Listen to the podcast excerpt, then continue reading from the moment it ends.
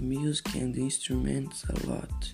Among so many things that I like about music, what music about makes me more attractive is, is the easy with which it can be expressed.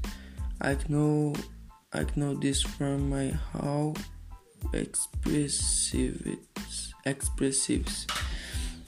I know how to play a little bit keyboard and guitar and in fut- future in, in intend to have a proper proper study study in music on music and also learn to play other instruments such as a bass, drum, saxophone, etc.